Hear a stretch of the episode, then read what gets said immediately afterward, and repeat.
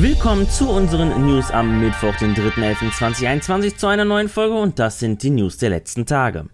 Seit dem 2. November ist Xbox All Access auch in Deutschland verfügbar. Im Rahmen dieses All-Inclusive-Paket bekommen wir eine Xbox Series-Konsole sowie zusätzlich eine 24-monatige Xbox Game Pass Ultimate-Mitgliedschaft.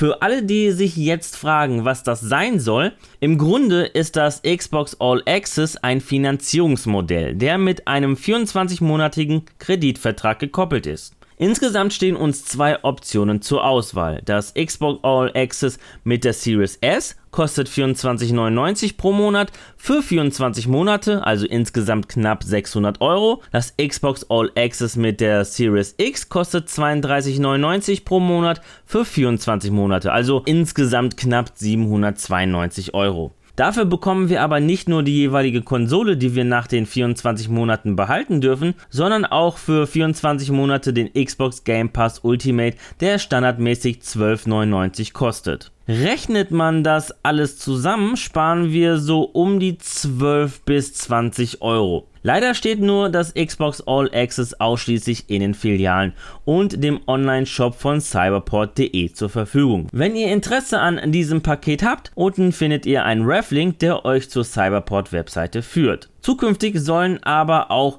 weitere Einzelhändler dazustoßen und 2022 soll der Startschuss auch in Österreich und der Schweiz fallen. Xbox bringt uns im November jede Menge hochklassige neue Games im Xbox Game Pass und das sogar direkt zum Release. Seit dem 2. November steht uns auf dem PC Minecraft, Java und Bedrock Edition zur Verfügung, wie auch für PC, Konsole und Cloud auch Unpacking. Am 4. November dürfen wir uns auf zwei weitere Spiele für PC, Konsole und Cloud freuen: It Takes Two und Kill It with Fire. Am 9. November erscheint direkt zum Release der Football Manager 2022 auf PC, der Football Manager Xbox Edition 2022 auf PC, Konsole und Cloud und Forza Horizon 5 auf PC, Konsole und Cloud. Zudem dürfen wir uns auch auf den 11. November freuen. Da stehen uns Grand Theft Auto San Andreas The Definitive Edition auf Konsole und On Step from Eden auf Konsole und PC zur Verfügung. Auch verlassen uns wieder ein paar Spiele, gleich sechs Stück, am 15. 14. November mit Final Fantasy VIII HD, Planet Coaster, Star Renegades, Streets of Rogue, The Gardens Between und River City Girls. Erst vor drei Jahren erschien mit Red Dead Redemption 2 der Nachfolger des Western-Klassikers Red Dead Redemption. Und wie es ausschaut, ist Rockstar Games mit der GTA-Trilogie auf den Remaster-Geschmack gekommen. Ein aktuelles Gerücht dreht sich aktuell darum, dass nach der GTA-Reihe nun auch Red Dead Redemption folgen könnte. Der französische YouTuber Chris von Rockstar Mac will erfahren haben, dass sich ein Remaster zu Red Dead Redemption in der Entwicklung befinde. Davor berichtete auch schon Kotaku davon, wo auch zudem erwähnt wurde, dass ein Red Dead Redemption Remaster nur dann erscheinen wird, wenn die GTA-Trilogie ein großer Erfolg wird. Gaming auf Netflix ist nun Realität. Ab heute, dem 3. November 2021, ist Netflix Games in der Netflix App für Android Smartphones verfügbar. Dies verkündete Netflix. Zudem sollen Spiele für alle Netflix-Abonnenten als Teil des Services zur Verfügung stehen. Insgesamt stehen uns fünf mobile Titel, die ohne Zusatzkosten, Werbung oder Ingame-Käufe auskommen, zur Verfügung. Dazu gehören Stranger Things 1984, Stranger Things 3, Shooting Hops, Card Blast und Theta Up.